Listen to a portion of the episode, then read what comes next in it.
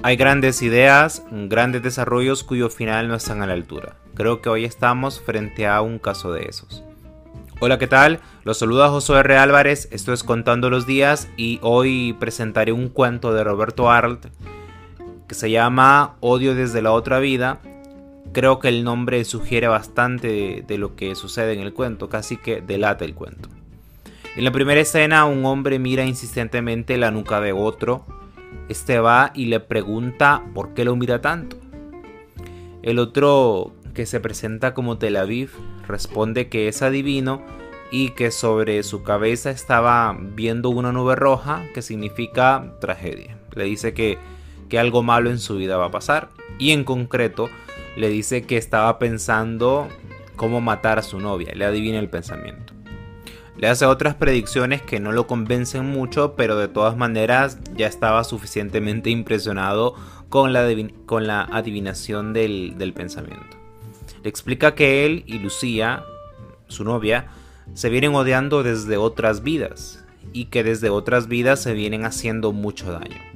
Que en cada reencarnación el uno acaba con el otro. La última vez fue ella quien lo mató y esta vez le tocaba a él como para equilibrar la balanza. Y esto viene pasando durante siglos. Este adivino le dice que puede hacer que vea cómo fue que acabó la última reencarnación. Lo hará con unas hierbas, lo droga prácticamente. Acepta y a partir de allí eh, se cuenta una historia en la que él ve como en el sueño, ve como una boa se tragó a un tipo, él mató a la boa y la abrió y sacó al tipo y le dio una sepultura digna. Y, en una especie de recompensa se quedó con su caballo y con los diamantes que halló cuando lo sacó al tipo de la boa. Resulta que ese tipo era hermano de la anterior encarnación de Lucía. Ella pensó que él lo mató para quedarse con sus cosas, entonces lo echó a los perros y murió. Volvió del sueño y cuando vuelve del sueño decide regresar a Buenos Aires, alejarse de Lucía y romper los ciclos eh, porque teme que en su próxima vida le pase algo similar, ya, ya no quiere hacerlo más. Para mí esta es una gran idea de cuento, sin embargo con un final bastante flojo a menos que haya algo, por supuesto, que esté pasando por alto. Lógicamente está muy bien narrado, es Roberto Arlt, no se puede esperar menos, pero siento que mm, ese último giro de tuerca no lo dio.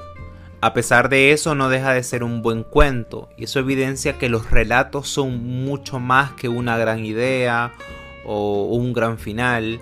Eh, tampoco son solo una gran forma de narrar, son todos los elementos los que terminan generando un texto que lo deje a uno con la boca abierta.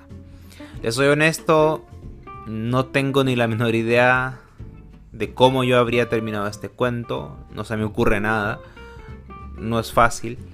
Quizá pensando así rápidamente, yo habría terminado insertando otra historia que me dejara en duda si estoy en el nivel 1 o el nivel 3, entendiendo que el nivel 1 es la historia del, tipo que conversa con el árabe, con el adivino, y el nivel 2 es el, relato de la boa. El, el, nivel 3 obviamente sería la otra historia que se inserte. Pero quizá aquí yo estoy hablando de, otro cuento, quizá estoy hablando de Inception, de la película. Obviamente este cuento deja una lección, que no creo que sea el objetivo realmente, pero de todas maneras lo hace. Este asunto de romper los ciclos, de hacerle daño al otro, de no querer hacerle daño al otro, mejor dicho. Y que al final esto le hace bien, bien a todos. Y creo que en ese sentido el cuento deja bastante y es muy rico. Me sentí leyendo las mil y una noches, la verdad. No solo por la historia que se inserta, sino por el ambiente de los personajes, las reacciones de los personajes y de alguna manera la resolución. Y eso creo que, que está bien. Es un cuento que recomiendo. Siempre les digo, busquen los cuentos, es lo que hay que hacer y léanlos a ver si encuentran, eh, si sienten que el, el final es mejor de lo que yo estoy juzgando en este momento. Así que esto ha sido todo por hoy y nos escuchamos mañana. Chao.